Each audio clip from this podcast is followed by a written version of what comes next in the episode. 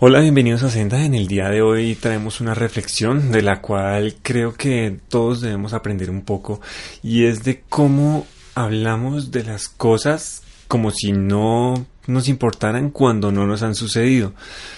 En alguna ocasión hubo una tragedia en la cual murieron muchas personas en un accidente de tránsito. Muchas personas vieron esto, pero hablaban, era el, rumor del día a día, era la noticia del día, y pasó así.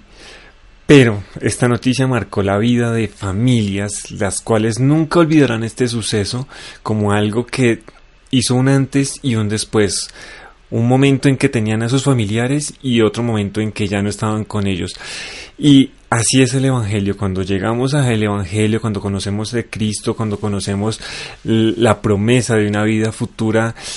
dejamos de hablar como esos religiosos dejamos de hablar como aquellos que tienen ese conocimiento, como las personas que hablan, como las personas que predican, y empezamos a ver que es un tema que nos toca, que es un tema que nosotros mismos vivimos y que nos hace reflexionar en que cuántas personas alrededor nuestros están perdiendo, hasta que no entendíamos, hasta que no conocíamos el Evangelio nos daba igual, pero cuando llegamos, conocemos la verdad, cuando entendemos que hay una vida más allá de este mundo, empezamos a reflexionar y dejamos de hablar como si fuera algo de lo que desconocemos o que no nos importa y empezamos a hablar como algo que nos afecta, como algo que depende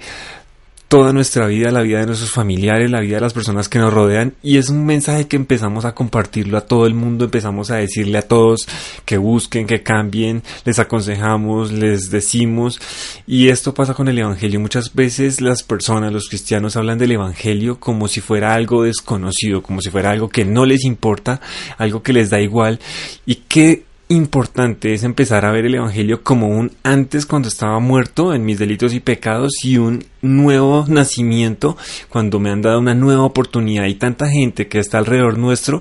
que necesita esa nueva oportunidad y nosotros no hemos sido capaces de compartirles esa nueva oportunidad porque nos da miedo, porque nos da vergüenza o algunas personas no les ha pasado ese antes y después como las personas del accidente que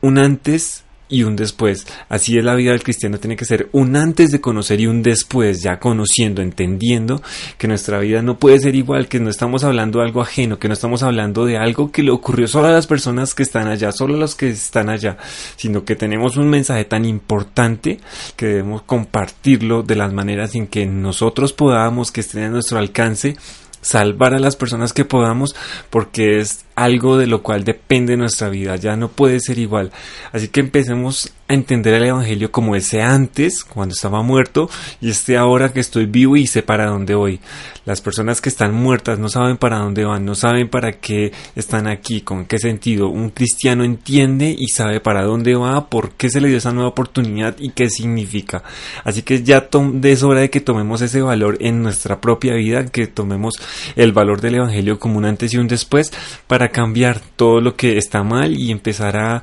vivir el Evangelio tal como Jesús quería, tal como Jesús lo predicó, tal como Jesús quería que sus discípulos lo sintieran como algo real, un antes de Jesús, un después de Jesús que lo cambia todo. Muchas gracias por estar aquí, espero que esta reflexión nos haga meditar un poco en cuanto a la manera que vivimos nuestro Evangelio, la manera que vivimos lo que creemos y empecemos a contarles a otros que la vida está ahí, que necesitan venir a la fuente de vida que los está buscando, que los buscó y que quiere llevarlos a un mejor lugar. Gracias por estar aquí. Bendiciones. Puedes visitarnos en www.sendasalmos.wix.com slash home.